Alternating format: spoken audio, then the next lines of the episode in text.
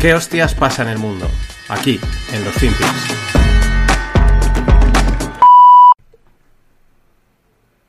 I don't make money from China.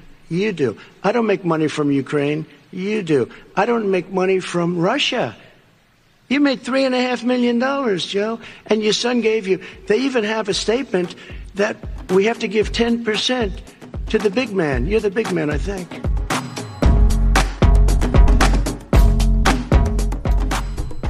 Hola, no financieros. Vamos con otra semanita más y aquí tenéis a Donald, Donaldo Trump, que está de vuelta. Bueno, este vídeo en realidad desde hace un par de años, en un debate que tiene con el amigo Sleepy Joe Biden, en el que, bueno, pues le, le, lanza sus ataques, ¿no? Que él ha hecho negocio por ahí, con Ucrania, con China, que ha cobrado de aquí, de allá, su hijo es el que realmente ha estado por ahí metido, ya sabemos que han salido los Twitter files, que han dicho que, que ha habido censura por la parte de toda la información de Hunter Biden, los laptops, en fin, toda una auténtica trama de la. Bueno, al final es una trama que es la que te esperas que haya en, en, las altas esferas y es las que también al final mola que se sepa, ¿no? Que haya un poquito de salseo. Pero bueno, la idea de traer a Trump es porque está el tío cogiendo marcha, está entrando ahí, está calentando. El otro día ya hizo también un, un meeting, un anuncio. Ha, dado también, pues eso, eh, empieza ya a, a postularse para la carrera a las elecciones del 2024. Pero primero recordad que tiene que pasar las eh, primarias republicanas. Ahí veremos porque también va a estar eh, de Santis, yo creo que es el va, a coger bastante fuerza o tiene ya bastante fuerza y vamos a ver esto, va a ser una pelea interesante la que la que va y sobre todo pues bueno, divertida porque Trump entre otras cosas pues pues nos da estos cortes tan que, que nos gustan del, del, salseo y de la guasa de los finpics. You're the big man, I think. Pero bueno, vamos al lío, un poco hoy un poco de lío internacional que lo sigue habiendo, por mucho que, aunque a veces intenten desviarnos la atención, la cosa está mmm, inestable, ¿no? Eh, de entrada, en los últimos días han salido varias informaciones de diferentes, pues en este caso era de un, un republicano, digamos, de, pues de, de, alto nivel de, dentro de, del, Partido Republicano, eh, pues que ve altas probabilidades de un conflicto militar entre Estados Unidos y China. Pero es que también salía hace un par de días un, general o un, o un militar eh, diciendo lo mismo, que, que, la guerra con China sería en el 2025. Bueno, son escenarios que se, se barajan, es entre ese 2024, 2025. Mmm, son especulaciones, pero es verdad que van sonando, ¿no? Va, va, cogiendo lo que antes simplemente aparecía en un medio de comunicación, en un artículo así perdido, pero ya un análisis bastante interesante, ya empieza a aparecer algún personaje público a dejarla caer, ¿no? Es ese juego que tienen que ir haciendo también de, de ir preparando a la gente en caso de que, de, que, de que sea así, ¿no? Desde mi punto de vista, ya lo he dicho, para mí es un conflicto inevitable siempre y cuando que China quiera eh, ser el número uno del mundo. O sea, es, es, es una cuestión de, de símbolo, de, de, apariencia, ¿no? Si quieres ser la primera potencia mundial, no basta con que lo seas en los números, que igual, pues si no lo es, pues las predicciones dicen que lo será en poco tiempo, eh, sino que tienes que ir y enfrentarte, ¿eh? enfrentarte al, al, líder, al macho alfa, vencerlo y entonces que te reconozcan. Por eso, a mí, desde ese punto de vista, me parece que es un conflicto difícilmente evitar siempre y cuando China realmente quiera optar a ser eh, la número uno del mundo, la potencia número uno y ser reconocida como tal. Es que esto es ancestral, siempre ha sido así, es entre animales, entre tribus, entre países. Eh, se va la pelea, el que gana es el que es el reconocido. Y no hay más, nos guste o no. Y al final, como decía Zorrilla en aquella gran ponencia, esto va de poder, no hay que darle más vueltas, es simplemente poder, poder y poder. Así que no hay que darle más nada, no hay que, no hay que ir mirarle tres pies al gato. Pero es que mientras, el, en el horizonte un poco más lejano, aunque, estamos, aunque se habla de eso, de 2024, 2025, eh, en el de China, Estados Unidos, que realmente estará por medio Taiwán, eh, pues tenemos el tema de Israel y Irán. Este fin de semana ha habido bastantes bombardeos de Israel en Irán, han bombardeado bastantes, como dice en inglés, eh, eh, facilities, iba a decir, eh, pues lo típico, ¿no? Factorías que realmente a lo mejor producen eh, armas o no se sabe, porque la información aquí también pues hay que cogerla con pinzas. Pero lo que sí que han sido ataques con drones y algún que otro misilito que han soltado por ahí. ¿Qué es lo que dicen de que está detrás? Pues Estados Unidos mandando un mensaje a Rusia, porque al final Rusia es la que da apoyo a Irán. ¿Cuál es la otra historia? Pues que en esa zona siempre están a, siempre están a la gresca, siempre están con pepinazo por aquí, pepinazo por allá, ataques, incursiones. Creo que el otro día también eh, un, un árabe, que ahora no, un palestino, entró en la zona de Israel y se cargó a alguien o algo así eh, y lo estuvieron celebrando. En fin, como ahí siempre están eh, a la gresca, pues no sabemos hasta qué punto es una gresca más de, de las que ocurren cada cierto tiempo o mm, quieren van un paso más allá, como se habla de, de, estos, de estos ataques con drones de Israel a Irán en los últimos días. De hecho, alguna información dice que mmm, habría incluso algún otro país por detrás, respaldando el ataque, a, respaldando a Israel y a Estados Unidos. Pero no se dice quién. Pero, pues eso, el tema es Rusia, Irán, en fin, una cosa un buen puzzle geopolítico y bastante, bastante tenso. Pero mientras, en Europa, una información llamativa, porque recordemos que sigue lo de Ucrania y eso siempre tiene el riesgo de escalar, de irse un pasito más allá, porque estas cosas es un riesgo que está ahí, aunque parezca contenido. Claro, ¿quiénes están en tensión? Todos los países que están, digamos, en el borde. Pero ahora nos vamos uno que está un poquito más allá, Dinamarca. Y en Dinamarca han, han, o sea, han sacado el plan eh, de que las chicas tienen que hacer la mili eh, de manera obligatoria eh, como en vistas a una posible defensa y ayuda en la OTAN contra un, eh, una defensa contra Rusia. Esto es súper, súper llamativo. Eh, porque, claro, estamos en la época de la igualdad de género, pero también de proteger a las chicas. Y ahora esto de aquí dice, no, no, aquí ni rollos, aquí todo el mundo al frente a dar el callo. Mm, llamativo, curioso, como lo queramos ver. Mm, sobre todo de países, en teoría, eh, tan, tan avanzados como puede ser Dinamarca. Eh, pues bueno, eh, medida preventiva, mmm, salida de cest salida de maceta, yo qué sé, pero ahí está. Y bueno, nos vamos también a otro que está siempre ahí, en el medio, porque tiene una posición eh, geoestratégica muy importante como es Turquía. Pero esta vez conectamos Turquía con Argentina. Acordaros del soya bean, el, no, del soya dólar, el, el dólar de soja este que sacaron, en el que a los agricultores que iban a exportar la soja les daban un precio de cambio mejor para favorecer las exportaciones, ¿no? Eh, en fin, un, una jugarreta para intentar fomentar que, no se quedase en el, maíz o, el, trigo, perdón, eh, para combatir la inflación, sino que lo sacasen fuera y dicen, pues te doy mejor cambio respecto al dólar. Bueno, pues eh, Turquía pilla la, idea y como todo el mundo está intentando probar nuevos modelos de moneda o historias para desdolarizarse o para defenderse de la inflación, pues ellos van a sacar también un cambio favorable a los exportadores que conviertan eh, divisa extranjera en liras, ¿no? Al final aquí hay, la pelea no solo es bélica, sino que también es monetaria. Hay una escasez de dólares y hay una pelea enorme por mantener las divisas, que no se desplomen, en fin, una cosa también bastante divertida.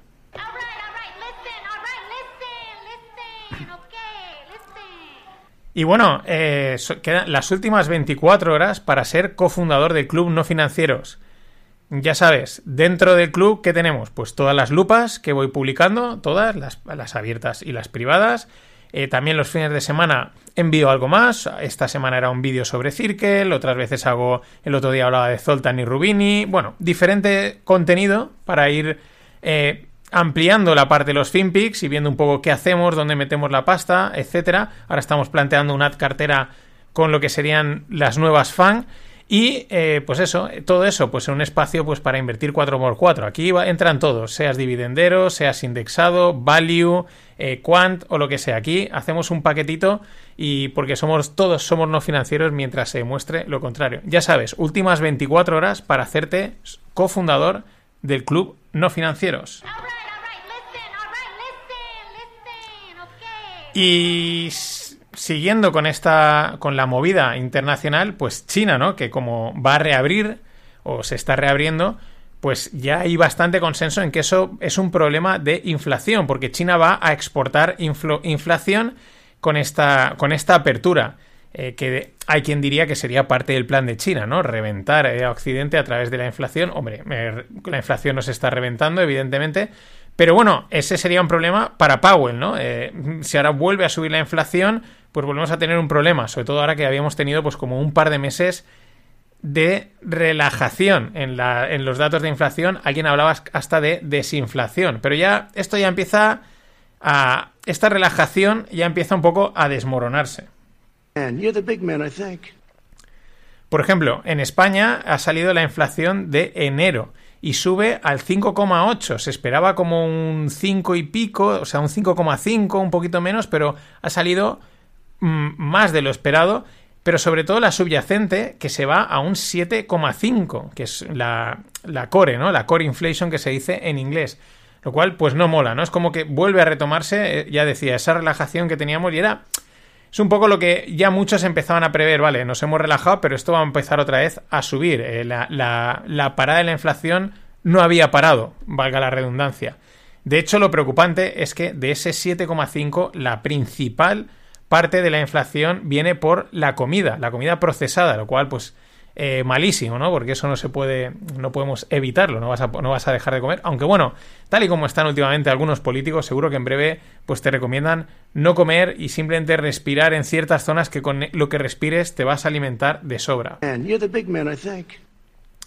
Y pues mola mirar a España y mola mirar a Alemania, ¿no? Son como dos caras de una misma moneda, que es, esta, es Europa eh, Alemania porque somos de digo España porque somos de los países del sur y puedo decir de España y Alemania porque es el motor de Europa. Bueno, eh, sube el, el, PIB del cuarto trimestre de Alemania un 0,5% respecto al año pasado, pero se queda por debajo de lo estimado y de lo previsto, que era un 0,8 y un 1,3. O sea, es el menor incremento desde el año 2000, desde el primer trimestre del año 2021. O sea, el menor incremento del PIB en Alemania desde de hace dos años. Es decir, como unos síntomas de ralentización, mm, recesión, como lo queramos ver. Y de Alemania, pues nos vamos un poquito más arriba, nos vamos a Suecia, ¿no? Y aquí ya las cosas pintan un poquito peor, o sea, empiezan a haber eh, datos de el PIB cayendo bastante y también el menor gasto eh, en, en, sales, en ventas eh, minoritarias, ¿no? Lo cual, pues indican, como alguien, como decía JR, si esto eh, apuntaba, decía, si no será un canario en la mina, ¿no? Si no es un... un Suecia puede estar funcionando como un indicador adelantado de lo que puede estar viniendo a Europa, de la famosa recesión, que poniéndole un toque de humor, pues es esta recesión está siendo más lenta que el caballo del malo, ¿no? Porque la llevan avisando un montón de tiempo y ahí estamos, y ahí estamos. Pero van apareciendo datos de ralentización o, en el caso de Suecia, de casi profunda recesión. Pero claro, eh, cerramos con eso. Eh, esta combinación de datos, mm, pues hacen que eh, se empiece a dudar de esta desinflación, ¿no? De esto que mucha gente ya se está subiendo al carro de, vale, ya ha pasado, hemos marcado techo en la inflación y nos podemos relajar, va a volver a bajar y todo tranquilamente, ¿no? Eh, pero sin embargo, no, tenemos estos datos de España de, inflación, tenemos los datos de, de, ralentización de Alemania y de, recesión en Suecia. Eh, entonces ya, por ejemplo, desde el otro lado del charco, desde la Fed, pues Timiraos, que es el speaker de, la Fed últimamente, el que va un poquito por delante, pues ya empieza a decir que bueno, que igual esto ha sido, eh, como dice aquí, short-lived, ¿no? Que bueno, que ha sido una pequeña pausa, algo más tranquilo, que empiezan a dudar, empiezan a meter un poco de aventurar que, igual la inflación vuelve.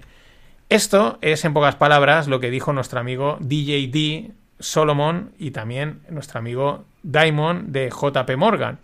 Eh, DJD Solomon, que es el CEO de Goldman Sachs, que dijeron ya hace en noviembre, a finales de noviembre, que iba a haber una parada en los tipos de interés y luego se volverían a retomar las subidas, que es muy parecido a, lo que está pasando con la inflación, porque querían ver primero qué es lo que pasaba con estas subidas de tipos, cómo impactaban la economía y luego retomar la marcha.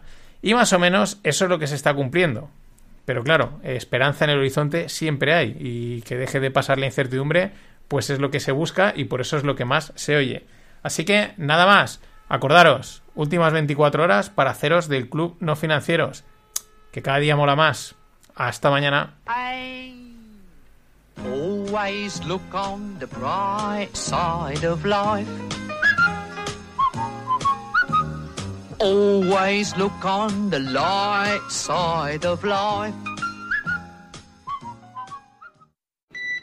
Well, listen, Tony, you've laid it out perfectly, which is that when people send, when the voters send members of Congress to Washington, they expect them to do the people's business not to be day trading on the stock market, not to be using the information that they get from briefings to go and make a quick buck on Wall Street. So here's what my bill does it says no more trading of stocks by members of Congress. In fact, no more ownership of stocks by members of Congress. If you want to save, fine, put it in a mutual fund like most Americans do.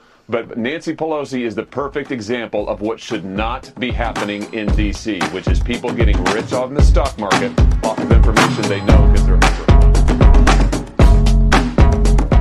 Hola, no financieros. Vamos con otro día más. Y aquí estáis escuchando al senador Hawley. Eh, bueno, hablando de la Pelosi Act, que es una, una, una norma, una regla, una ley que han sacado en Estados Unidos para que los políticos americanos no puedan invertir en acciones directamente. Eh, sí que lo podrán hacer, como dice, a través de mutual funds, que es como lo que aquí conocemos como fondos de inversión, allí se llama mutual funds. Eh, se le llama la Pelosi Act porque ya sabemos que eh, el, el, track record que tiene Nancy Pelosi. Están Warren Buffett, Stanley Druckenmiller, Ray Dalio, Bill Ackman, Jim Simons y por encima de todos ellos, en estos dos últimos años, probablemente eh, Nancy Pelosi. Ha sido una portfolio manager espectacular y esto se le ha acabado.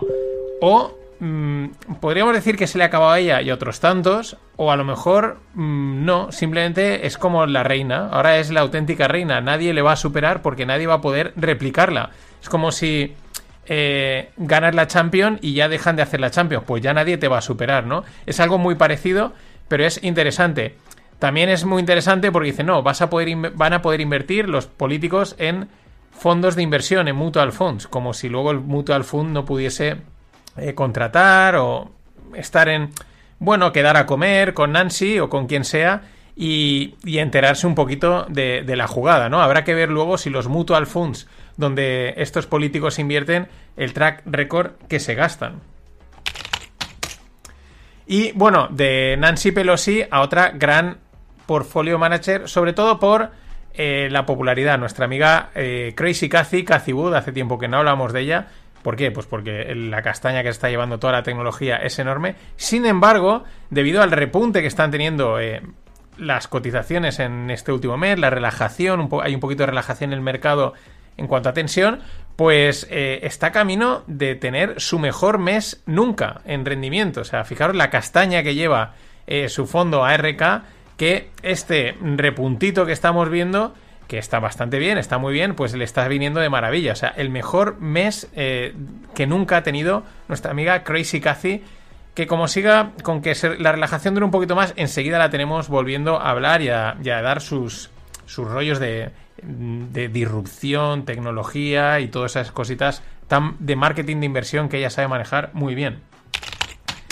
Y de Crazy Cathy a, a Spitznagel, que es el gestor de un fondo eh, llamado Universa Investment. Además, es, eh, está asesorado por Nicolás Nassim Taleb, ¿no? Y bueno, mm, dicen, eh, lo dice Taleb, lo dice este Spitznagel y lo dicen otros tantos, ¿no?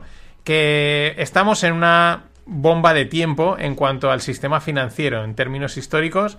la bola de deuda es tan grande que muchos ya dicen que esto puede acabar siendo peor que en la de los años 20, eh, con unas consecuencias iguales o, vamos, o peores. Pero bueno, de esto siempre hay, es lo de siempre, ¿no? Siempre están los que dicen mm, el mañana se acaba el mundo en los mercados y luego están los que te dicen, ah, los que se acaban el mundo en los mercados, ¿veis? Hemos subido un 0,20%, hay que estar siempre largos. En fin, hay para todo. Pero claro, cuando te lo dice un tío como Taleb, que para esto sabe algo, pues hay que ir con, con tiento. Tampoco dice ninguna tontería. Eh, sabemos que la bola de deuda es enorme y en cualquier momento puede petar, o no, o seguir haciéndose grande, como una bola de nieve. Y los que lo tienen claro son las empresas de petróleo. Chevron, la, gran petrolera, anunció un plan de buyback de 75 billions en acciones. Eh, buyback es recomprar acciones, ¿no? De, de su propia empresa. Esto normalmente suele favorecer el, la cotización y enviarla arriba.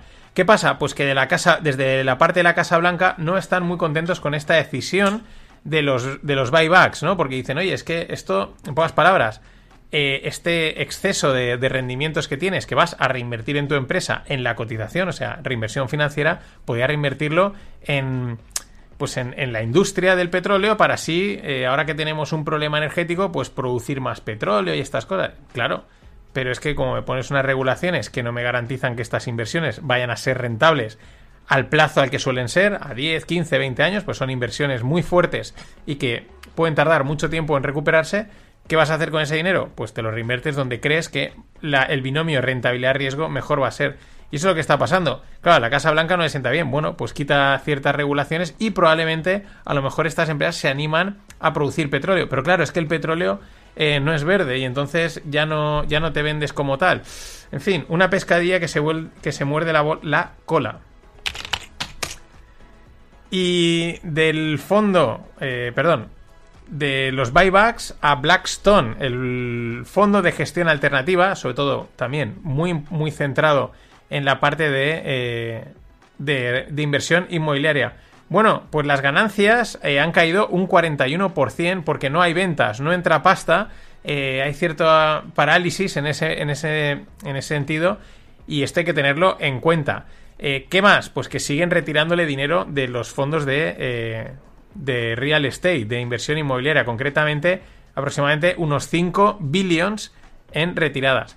Esto también hay que ponerlo en contexto. Esto lo explicó eh, Enric, en, Enric Jaimez cuando vino al Stones y salió este tema, ¿no? Estos fondos, no la retirada no es tan rápida, es como una, digamos que el proceso es un poquito más lento, desde que se solicita, tienen un plazo de tiempo hasta poder devolver ese dinero, con lo cual no es tan doloroso o tan peligroso como a lo mejor podría ser, o, podría, o llamativo, como podría ser a lo mejor en un fondo de renta variable, que es como más instantáneo. Aquí es como eh, tienen un lapso de tiempo estoy eh, estos fondos para desde que les solicitan que les que, que- les que devuelvan los clientes que les devuelvan pasta hasta que se lo hasta que se la devuelven eh, tienen un, un tiempo en el que ellos pueden hacer ajustes por ejemplo en la anterior retirada cuando salió también la noticia sobre este Blackstone pues en ese periodo de tiempo ya tenían preparada la venta de unos casinos o unos centros comerciales que les permitió sacar pasta. O sea que hay que cogerlo un poquito con pinzas, pero no deja de ser importante que se retire pasta de fondos. Pues eso quiere decir que no hay confianza.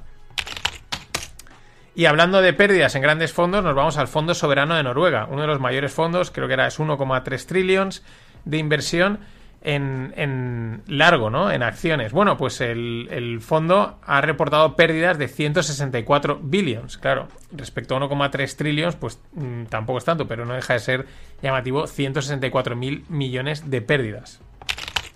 Y los que, el que también ha perdido, en nada, en, un abrir y cerrar de ojo, ha sido Adani. Recordar que la semana pasada Hindenburg Research lanzaba, eh, publicaba su informe en el que decían que el, el conglomerado este de Adani era una estafa épica, pero de las más grandes, de casi ciento y pico billions. Pues en un abrir y cerrar de ojos, este Adani, eh, pues 36 billions abajo.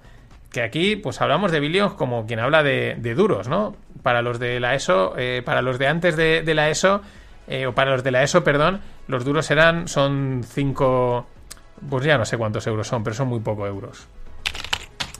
Y siguiendo con esto de, cuánto gana, cuánto pierde, una, una comparativa interesante. Walmart, que son los grandes, la gran, la, la gran cadena de supermercados americana, versus Citadel, que sabéis que es este hedge fund de Ken Griffin, y también Market Maker, creador de mercado. Bueno, Walmart generó 13,9 billions de beneficio y tiene 2,3 millones de empleados. Mientras que Citadel generó 16 billions de, ingresos con solo 2.600 empleados. ¿eh? La rentabilidad por empleado, eh, la capacidad de generación de pasta por empleado, ¿cuál es? Evidentemente en Walmart, eh, pues los márgenes son mucho menores, pero no deja de llamar la atención eh, esto en términos de, productividad. Y seguimos con más despidos. Impossible Fruits, que es una de estas que, junto con Beyond Meat, que se pusieron de moda hace, un hace pues en el momento de, de la pandemia, ¿no? Y que iban a entrar la comida vegana a tope. Ahora parece que está empezando a decaer. Se empieza a oír cada vez algunas más críticas, ¿no? Gente más escéptica respecto al tema vegano. Gente que ha sido vegana. Pero sin entrar en esas polémicas, el tema es que tuvieron su boom, salieron, pum, disparadísimas. Esto iba a ser la bomba, todo el mundo iba a comer hamburguesas que no son hamburguesas. Eh, un saludo a mi amigo Fernando, que siempre me lo dice. Pero, eh, bueno, pues también se suma a los despidos. De, va, eh, va a tirar a un 20% de su plantilla. Esto cuidado porque también empieza a ser un poco moda, ostras, que, que ahora no queda mal tirar a gente, pues vamos a tirar a gente y recortamos y recortamos puestos, ¿no? O sea, es como una masa, o sea, una bola que se va uniendo empresa tras empresa, porque ahora no queda mal decir que vas a despedir a un 10, 15, un 20% de tu plantilla, pues incluso queda de, ah, estás haciendo lo correcto, te estás preparando, estás siendo más eficiente. Muy bien, en otro momento te hubiesen plantado los sindicatos y te hubiese caído la de Cristo. Y para cerrar este primer corte, eh, una noticia de las que a mí me molan, ¿no? Hay un banco eh, que acepta queso para el crédito emiliano, de allí de, pues claro, de la Emilia, eh, pues acepta el queso parmigiano como colateral para los préstamos. Esto me parece, esto mola muchísimo, ¿no? Y esto también, de alguna manera, va un poco en la línea de cosas que hemos estado viendo, ¿no? De, intentos de reinventarse en el mundo de las transacciones y de las y de los préstamos financieros, ¿no? De te permito que me pagues con otro tipo de moneda o con otro tipo de cosa, eh, vamos a poner este otro colateral, ¿no? Hemos visto alguna cosa en distintas partes del mundo y es interesante porque refleja también la tensión o, lo, complicado del momento eh, económico y financiero. Pero esto me encanta, ¿no? O sea, tú imagínate que ya con un queso esto, un parmillano esto, que es un queso grande, eh, y ya se dice, oiga, no sé lo que vale un queso estos, pero imagínate que o tienes tres quesos, ¿no? Y, valen 3.000 euros, yo qué sé. 12.000 euros, ¿no? Por ejemplo, por una cifra, ¿no? Y ya se dice, quiero un préstamo de 12.000 euros. Y dice, vale, y aquí tiene los cuatro quesos de colateral. Tome, ahí tiene el, el, el, dinero. Y lo meten en la caja acorazada del banco. O sea, la idea me, parece fascinante. Ojalá se amplíe, ojalá se pueda poner más cosas y entonces va a ser más divertido y también los bancos acabarán siendo lo que, lo que hace tiempo iban siendo que son prácticamente supermercados. Entras en un banco y sales con y salías con la vajilla, con los eh, con, un viaje, con unas toallas, ¿no? Más que mm, productos, más que eh, sitios de gestión financiera.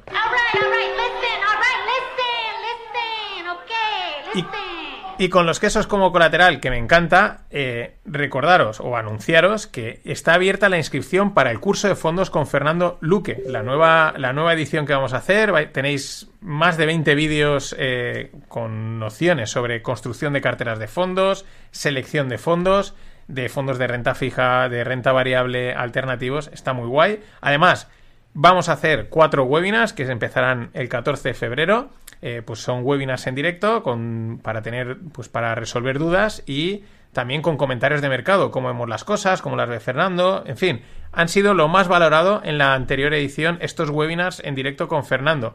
Además, te permitirá acceder a los webinars periódicos que vamos haciendo cada dos, tres meses, pues bueno, para, para estar ahí. Así que ya sabéis, eh, tenéis código de descuento NF40, NF de no financieros 40 y tenéis 40 euros de descuento en el curso de fondos de Fernando Luque.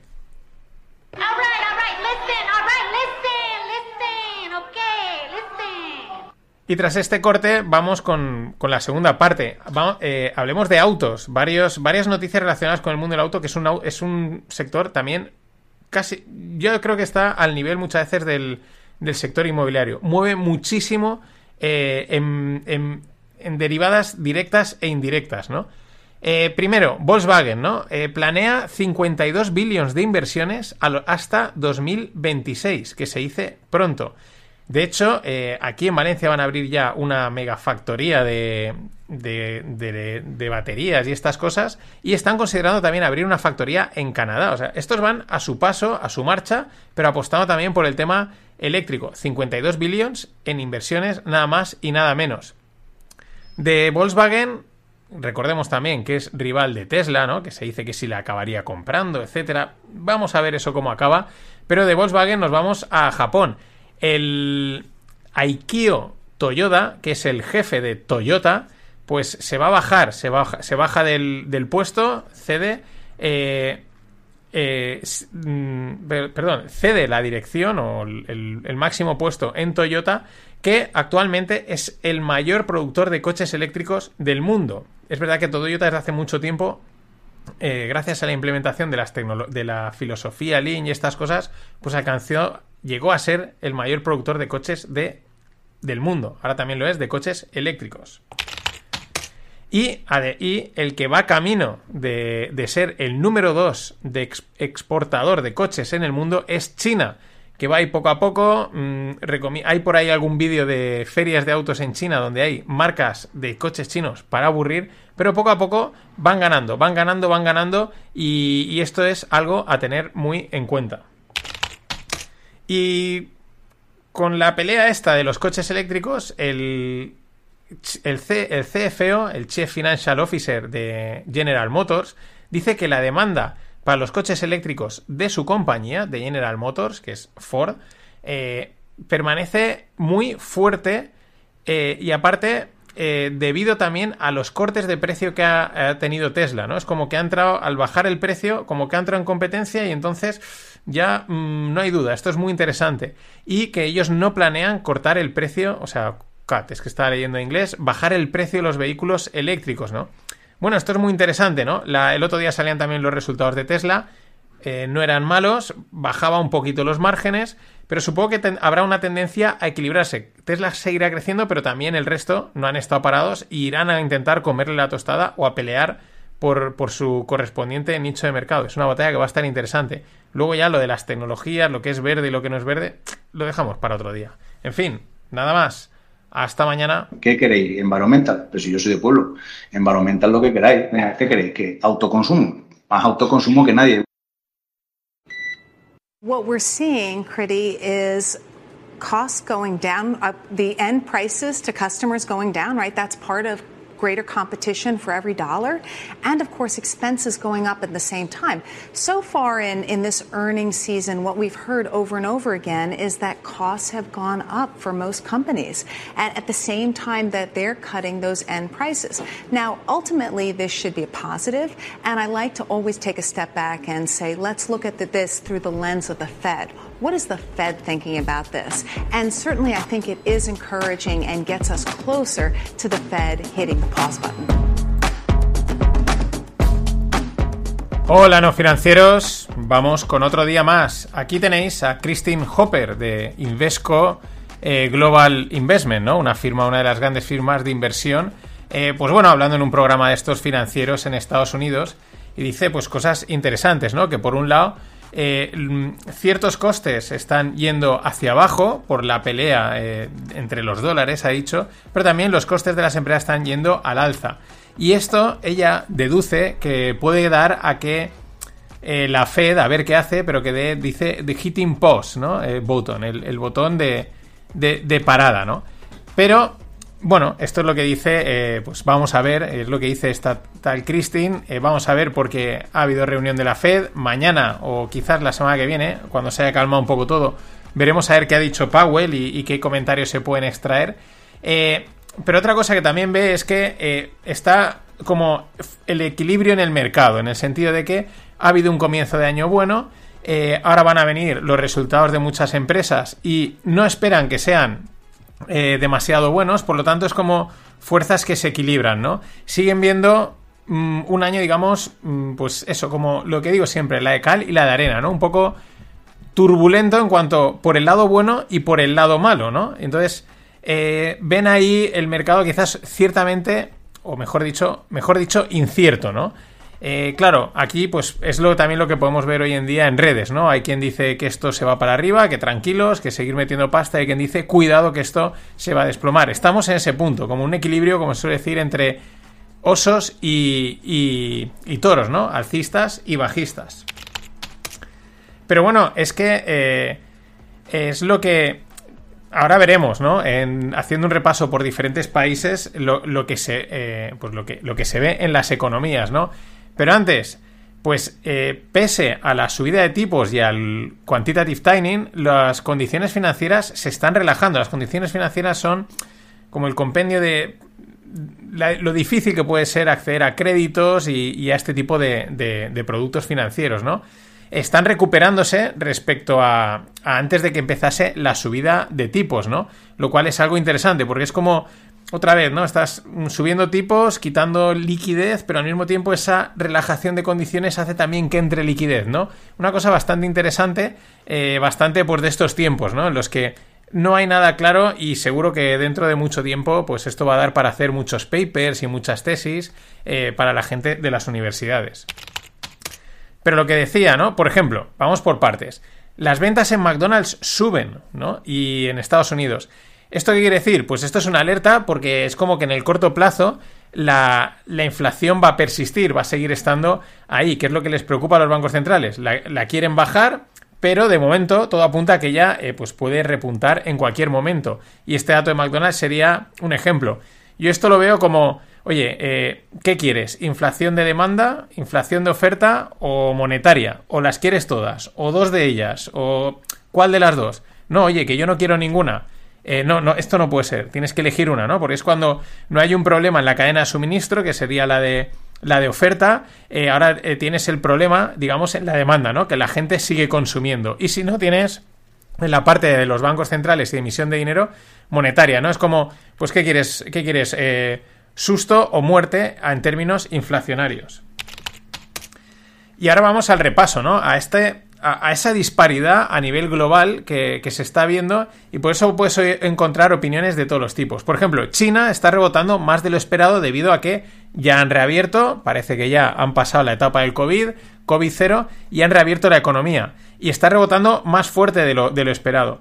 ¿Eso qué quiere decir? Pues más riesgo de que, de que persista la inflación, porque, mm, en fin, todo el mundo da por hecho que la apertura de China en la economía, pues lo que va a hacer es mm, exportar inflación, también porque ellos empiezan otra vez a demandar eh, materias primas, están, bueno, eh, que en pocas palabras, por no liarnos, que la apertura de China significa eh, inflación. Y por lo tanto, como están yendo más rápido lo esperado, pues como que, mm, pues vale, pues vas a tener inflación. Pero sin embargo, allí un poquito, en la, en la misma zona, aunque más abajo, en Australia, pues caen las ventas minoristas. Han caído un 3,9% eh, en, diciembre, en los datos son de diciembre respecto a noviembre, cuando llevaban, por ejemplo, 11 meses consecutivos de subidas. Y de Australia nos venimos a Europa. Vamos con lato, algo que está bien. Pues la tasa de empleo en Alemania de momento permanece estable, en un 5,5% en enero. Pues bueno, esto es un buen dato. Esto no podemos decir ni que sea bueno ni malo. Si permanece, pues oye, bien. Y sobre todo un país como Alemania que genera bastante empleo. Un poquito al sur, Francia. Buen dato también. Lleva tres meses creciendo. Lleva eh, a lo largo de los últimos tres meses de 2022, Francia ha seguido creciendo. Y su inflación se mantiene. Así como la de España, el otro día veíamos que repuntaba un pelín. La de Francia parece que se mantiene dentro de, lo, de lo previsto, de lo estimado respecto al anterior, con lo cual sería como un buen dato.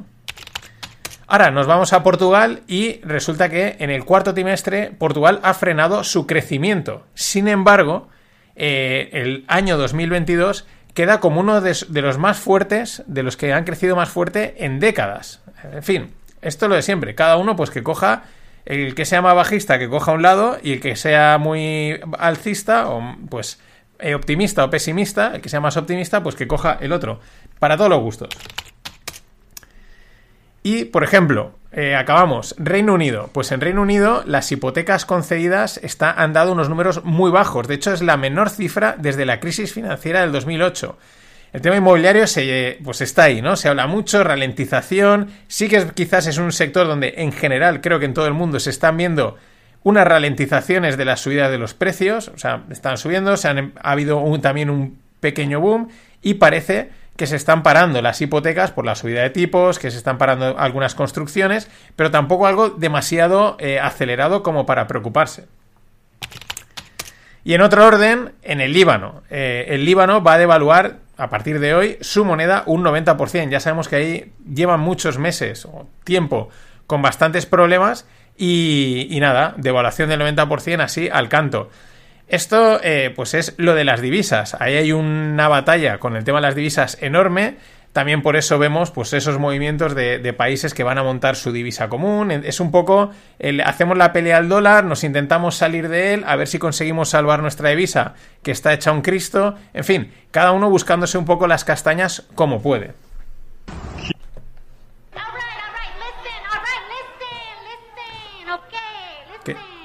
Que se me había, se me había colado el botón.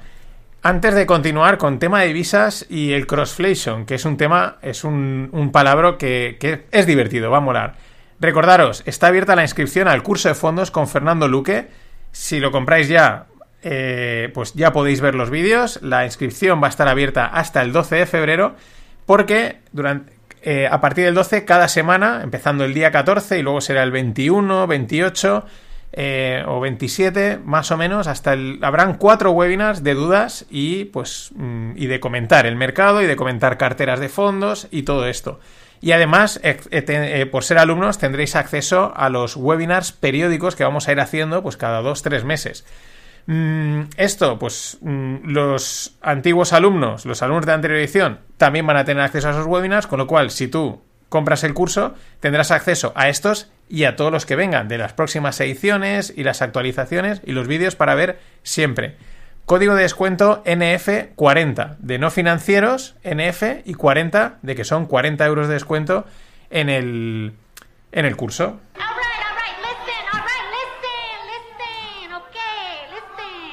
Vale, y continuamos con lo que os decía, que tiene que ver un poco con el tema este de la pelea de las divisas, ¿no?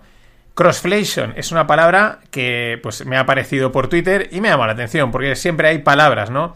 Eh, o palabras, mejor dicho. Aquí al final, si uno consigue inventar uno, dar con uno de estos y que cuaje, que funcione, que lo utilice todo el mundo y que se establezca y se consagre, pues yo creo que es un poco como la canción del verano, ¿no? Ya puedes vivir de ello, nada, es el que inventó esta palabra, ¿no? Eh, en fin, es como eh, sacar músculo financiero, ¿no? Creo que es una de esas que también cuando salió eh, alguien se reía porque les parecía algo pues un poco estúpido, pero se ha consagrado, ¿no? Y el que, el que lo creó pues probablemente eh, puede tener esa medallita, ¿no? Me recuerda siempre mucho a, la, escena que lo refleja muy bien de la serie Silicon Valley, el que no sé cómo es, el CEO este que es calvo, que yo creo que representa un poco como a Steve Ballmer, y que él ha inventado un, triángulo de gestión empresarial, ¿no? Y siempre va con el cuadro del triángulo que lo, ha inventado y lo vende. Esto es un poquito lo mismo. Pero vamos con crossflation. ¿Qué es lo que quiere decir?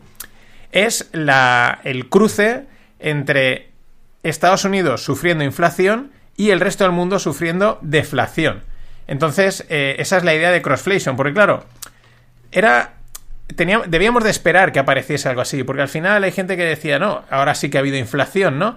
Pero que si va a haber esta inflación, que si eh, hemos venido de deflación, no, sí, tal, ¿no? En fin, el juego este de qué es lo que está pasando. Pues casi lo mejor es decir, está pasando todo al mismo tiempo y está habiendo crossflation. Estados Unidos sufriendo inflación y el resto del mundo, especialmente eh, otros países eh, pues emergentes y, y que, digamos, no del primer mundo, sufriendo deflación.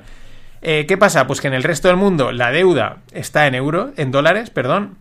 Los ingresos en dólares van a la baja y las salidas de capital son muy fuertes porque venden su divisa local para comprar dólares, ¿no? Es el problema que tienen sobre todo los países emergentes que emiten su deuda en dólares. ¿Esto en qué se traduce? En una escasez permanente de dólares en el mundo.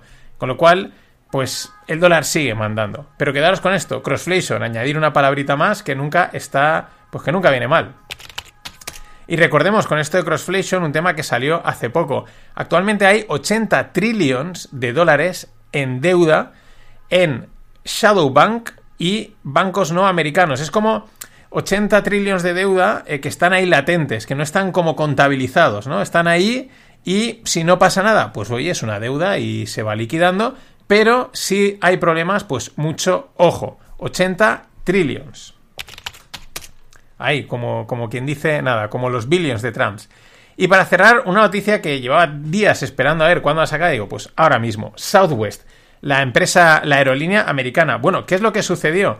Pues que ha reportado, reportó la semana pasada los datos, los beneficios y el balance del, último trimestre y tiene unas pérdidas antes de las antes de impuestos de 800 millones de dólares. Y, qué y es que pasó que en Navidades cancelaron 16.700 vuelos. Además, entre Navidades y Nuevo Año. Ahí está por ver qué es lo que ha sucedido, porque ellos se pensaba que eran sistemas informáticos, ellos dicen que no ha sido un problema sus sistemas informáticos, que no se, o sea, aún no se sabe qué ha pasado, pero se cancelaron 16.000, que se dice pronto, 16.700 vuelos. Hasta tal punto es el lío, hombre, el lío de perder 800 millones tampoco está nada mal, que el CEO ha salido a, directamente pedir disculpas. Dice, creemos que la hemos liado. Eh, no lo puedo decir suficiente, eh, disculpar. O sea, es una cosa bastante curiosa. 16, creo que eran dos tercios de los vuelos pero ellos siguen con sus planes de seguir incrementando y lanzando vuelos pese a haber tenido estos problemas y que no están resueltos. En fin, cosas que pasan en este mundo que a veces no sabes muy bien si, si hay que darle una explicación o lo que he hecho, simplemente contarla y ya que cada uno saque sus conclusiones. En fin, si no puedes volar, pues hay que ir en caballo. Hasta mañana. Queuing for petrol. Queuing for petrol. Queuing for petrol. But I'm on a horse. I'm on a horse. I'm on a horse. I don't need petrol because he runs on carrots. He runs on carrots. He runs on carrots. I don't need petrol because I'm on a horse. Which brings me to May 30th, 2020. Bob and Doug returned to the Kennedy Space Center. They suited up, they waved to their families, and they rode an elevator up nearly 20 stories. They strapped in to their seats and waited as the tanks beneath them filled with tens of thousands of gallons of fuel. And then they launched. Yeah, they did.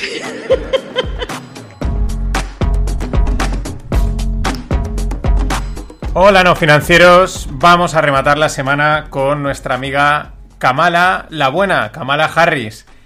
Bueno, eh, yo creo mm, que Kamala mm, ha caído, ¿no? Ha quedado para esto. Pintaba que iba a sustituir a Biden. Biden, entre sus idas y venidas, pues el tío aguanta. El tío es de los que de los que va para largo, aunque, o sea, aguanta, ¿no? Y, igual contaba, ¿no? Se especulaba con que bueno, pues con que no, acabaría el mandato, le pasaría algo, ¿no? Y esta estaba como calentando, ¿no? Ha estado estirando y, y prácticamente, pues eh, casi, ¿no? Aún queda un poco de tiempo, pero digamos que el mandato está ya volando, ¿no? Queda un año y pico, 2024 son elecciones. Es como adelantarlo mucho, pero, pero es así, ¿no? Esto pasa volando y ella ya pues parece que se dedica al chiste, ¿no? Este está hablando del, de un lanzamiento de unos astronautas en el en el este, en Cabo Cañaveral, ahí en el centro Kennedy, y se ríen. quien tuitea dice, yo no sé esto de qué va, eh, yo tampoco, pero creo que Kamala pues ha quedado para esto. Para, para que, como mucho, Biden se equivoque y diga que es presidenta, como hizo hace poco en un corte de audio. Y mientras, pues eh, hacía tiempo que no hablamos de las escaseces, porque durante la pandemia o, la post-pandemia, pues fue uno de los temas, ¿no? ¿Qué era lo que faltaba? Faltaba goma, faltaba metal, faltaban chips, faltaban un montón de cosas, ¿no?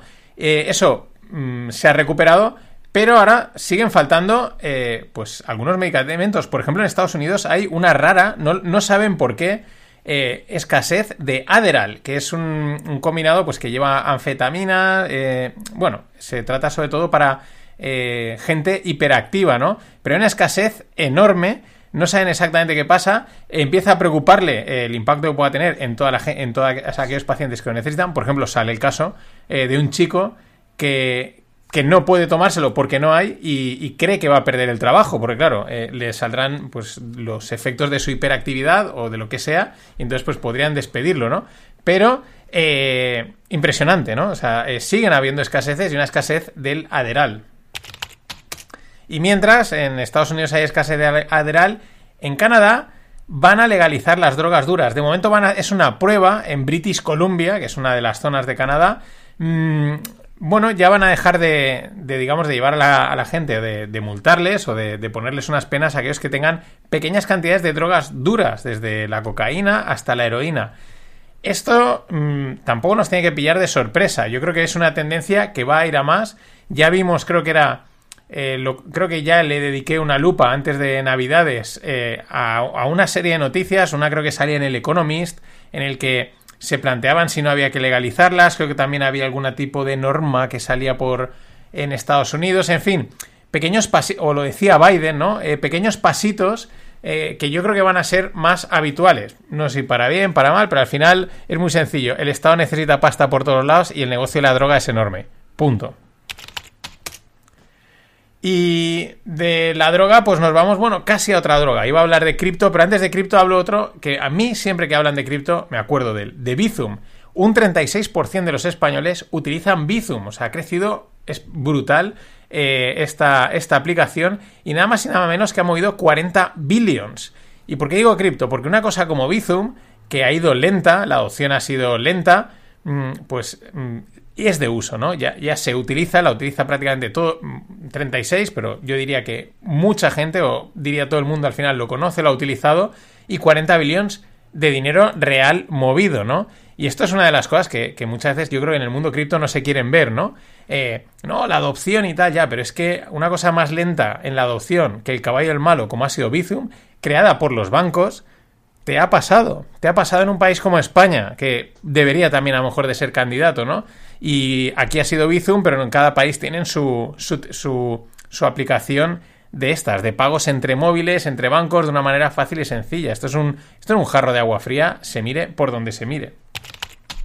Y bueno, hablando de cripto, que hace tiempo que no, lo mencionábamos, porque la verdad ahora está la cosa un poco silenciosa, es verdad que ha empezado a subir Bitcoin, pero porque están subiendo los mercados y todo el riesgo está subiendo, entonces sube todo. Esto para el que no lo quiera ver o, quiera sin seguir viendo, verlo. Bueno, eh, resulta que FTX, de nuestro amigo Sam Backman Friedman, pues le debe dinero a Apple, a Binance, a Coinbase, a Netflix, a Southwest Airlines, que ayer hablaba de ellos, y a otros tantos. Em, esto, es, esto, es, mm, esto era acojonante. O sea, el tío pedía pasta, eh, pidió 400, 500, levantó unas rondas millonarias, luego se lo gastó en, en salvar a otros proyectos, pero encima aún parece ser que le, pedía, le pidió dinero a estas empresas. No van a tener riesgo de quiebra, creo yo. O sea, no, no será un agujero gordo, porque no creo que Apple les haya dejado una auténtica cantidad de dinero, o un Netflix o un Software, ¿no? Pero que vamos, que estaban metidos por todos los lados, ¿no? El, amigo Sam Backman y FTX. Y hablando de, de fraudes, el caso de Wirecard, de hace ya pues casi dos años que, estalló una empresa de pagos y ahí había una, vamos, una bola, una estafa acojonante. Bueno, pues Ernst Young, que era la auditora, estuvo casi a punto de descubrir el fraude porque accidentalmente, sin quererlo, pues uno de los de los de, los de las personas que trabajan, de los corporates, de los managers, eh, se le escapó un que no tenían reservas, ¿no? Que no, que no tenían dinero en su nombre, ¿no? Vamos, que hay un agujero, se le escapó, ¿no? Pero estuvieron casi, ¿no? Eh, alguien decía, eh, las, firmas auditoras nunca descubren estos fraudes, ¿no? Siempre están casi, siempre mm, de milagro, mm, ojalá, ¿no? Es una cosa de estas, qué casualidad, ¿no? Qué cosas pasan. Es que el negocio es el negocio, amigos. Y madre mía lo que ha dicho un tío que sabe de tecnología, como es eh, JL Vallejo, el CEO de la empresa, que ahora no me sale el nombre, me cago en la mar. Pero bueno, es una empresa de tecnología que cotiza en, bolsa. Ah, Singular, que no se me había ido, se me había ido. Singular, ¿no? Es un, conglomerado de tecnología, sabe mucho de tecnología, ¿no? Y decía que llamar tecnología a Globo, una empresa tecnológica, dice, es como llamar a cualquier eh, empresa que vende teléfonos operador de tecnología, de telefonía. Él se refiere a algo que también decía Eduardo Manchón, ¿no? Que bueno, es una empresa de riders, de, reparto de comida, lo que pasa es que, pues para mm, necesitan la tecnología para, para, repartir, ¿no? Por los algoritmos y toda esta historia, pero que realmente eh, no es una empresa de tecnología. Bueno, este es un debate, punto. Ya está, no podemos estar aquí debatiendo todo lo que queramos. También nuestro padre, porque es padre de los no financieros, Ismael Clemente, pues dijo algo parecido de, de mucha parte ya de los que pican código. Pero esto también me vale para otra noticia que va en la línea de otras tantas. Globo eh, también va a recortar eh, personal, 250 empleos, un 6,5% de la plantilla a la calle. Y ha dicho, ahora mm, va a estar guay tirar a la gente, no está mal visto, con lo cual a recortar, a recortar, a recortar y a optimizar eh, la cuenta de resultados. Bueno, eh, la lupa de hoy va a ir de las letras del tesoro, que está siendo un boom, pero no voy a hablar de las letras del tesoro a nivel técnico o a nivel de si hay que invertir o no hay que invertir. vamos a darle la parte psicológica, la parte de, de, por qué la gente está lanzando a letras del tesoro y nos dice mucho del perfil inversor de la gran mayoría de la gente y no hay que ponerse en contra. La pasada semana, la lupa también que iba para el club, iba de un tema también parecido, psicológico. Decía que somos monos. Y este continuamos, ampliamos. Pero esta lupa es solo para los miembros del club. Así que, si la quieres escuchar, hazte socio. Tienes el enlace en las notas del episodio, en la newsletter o me lo pides y te lo paso encantado de la vida.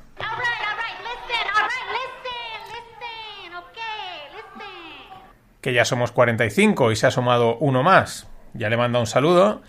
Y continúo con un poquito de tecnología, que los viernes mola hacer algo así, un poquito algo más variado, ¿no?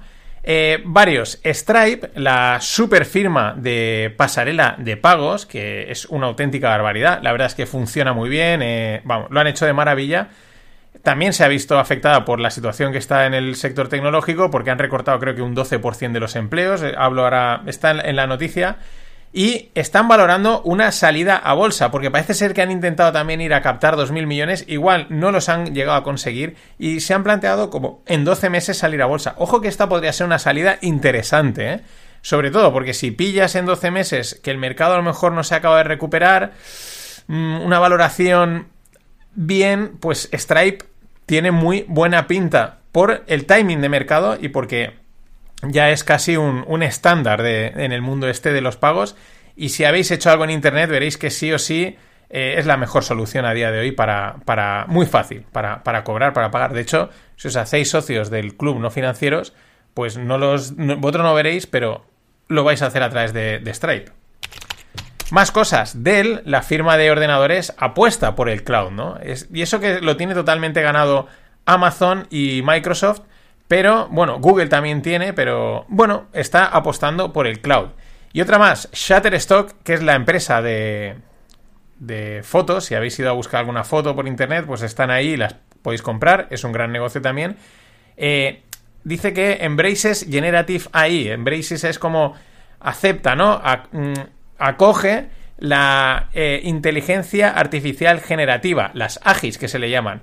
Bueno, eh, ahora vamos a verlo. Shutterstock y hasta el vecino de la esquina. Ya os lo digo. Esto es, ahora sí, imparable. ¿Por qué? Pues porque vamos con más noticias de ChatGPT, porque cada semana pues alguien ha probado algo. Eh, el ChatGPT este, de la inteligencia artificial, ha pasado una licencia de examen médico en Estados Unidos. Alguien dirá, bueno, es que en Estados Unidos, vale, pero ha pasado una licencia de examen médico. Más cosas. El creador de ChatGPT, que es la empresa OpenAI, ha dicho que está entrenando a su tecnología, a, esta tecnología de inteligencia artificial, para sustituir a los software engineers, a los ingenieros de software. Literalmente. Eh, ya lo hablamos, ya lo comenté en una de las lupas. Eh, la realidad ha sido distinta a lo que se esperaba. Esto está atacando al, al middle management, ¿no? a los que pensaban que tenían su trabajo garantizado porque se dependía de humanos, eh, pues esos son los que están eh, los está se los va a acabar reventando. Y sin embargo pues los altas esferas no y la parte baja no el trabajador raso pues tampoco. De hecho en el club no financieros parece que esta es de casualidad pero lo comento.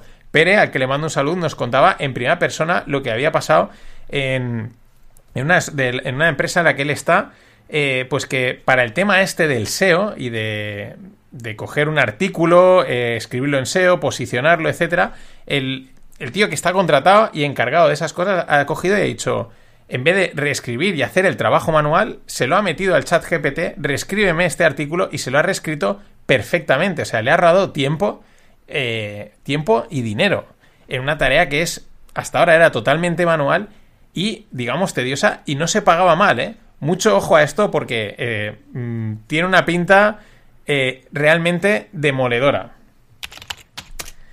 Y el CEO de Intel dice que, pese al optimismo de ChatGPT y de la inteligencia artificial generativa, eh, él ve una corrección en los datos de, de los en, en, los datos de mercado de los data centers, o sea, es decir, en las cifras que están moviendo los centros de datos. Ve una corrección. Es como decir, sí, aquí hay mucho boom con el chat GPT y la inteligencia artificial que requiere de tráfico, de datos, pero yo no veo que estén incrementándose. Interesante esta postura y esto que dice el CEO de Intel. Y para cerrar hoy, aunque no sea del todo cierta, porque es un tweet y enseguida han aparecido comentarios de decir, eso no es así, ¿no? Porque pueden ahora permite Twitter como como respuestas de que catalogan de no te dicen que la información es falsa, pero te dicen que hay como posverdad, ¿no? O contraopinión eh, eh, fiable, ¿no? Pero la idea me ha parecido buena. El tema es que eh, parece ser que en Estados Unidos hay una, hay una aplicación que se llama Open Table, que es para reservar mesas en restaurantes. Bueno, pues la gente está revendiendo las reservas. O sea, la gente reserva, por lo que comentaban, o lo que comentan en ese tweet, hacen reservas y como todo está lleno, pues luego lo, revenden. Esto es algo que, pues, eh, probablemente en Madrid a lo mejor, que, o en Barcelona, que son sitios donde suele estar todo petado, pues podría tener su recorrido. Pero sobre todo a mí me lleva a otro paso, y es que vamos a un mundo en el que todo es comerciable. Siempre lo ha sido, no nos engañemos.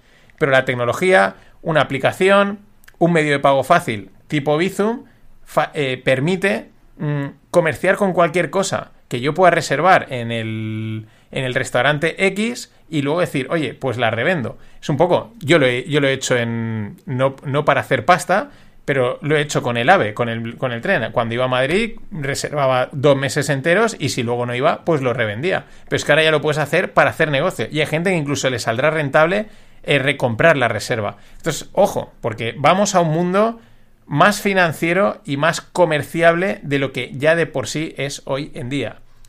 Con esto cierro. Eh, haceros del club que tenemos unos deberes para crear una cartera 2023-2024 muy chula, pero solo dentro del club, igual que la lupa hoy de las letras del tesoro. Eh, mantengo unos pocos días más el precio de cofundadores. Venga, unos poquitos más. Y cierro. Nada más. Pasad buen fin de... Ladies and gentlemen, the weekend.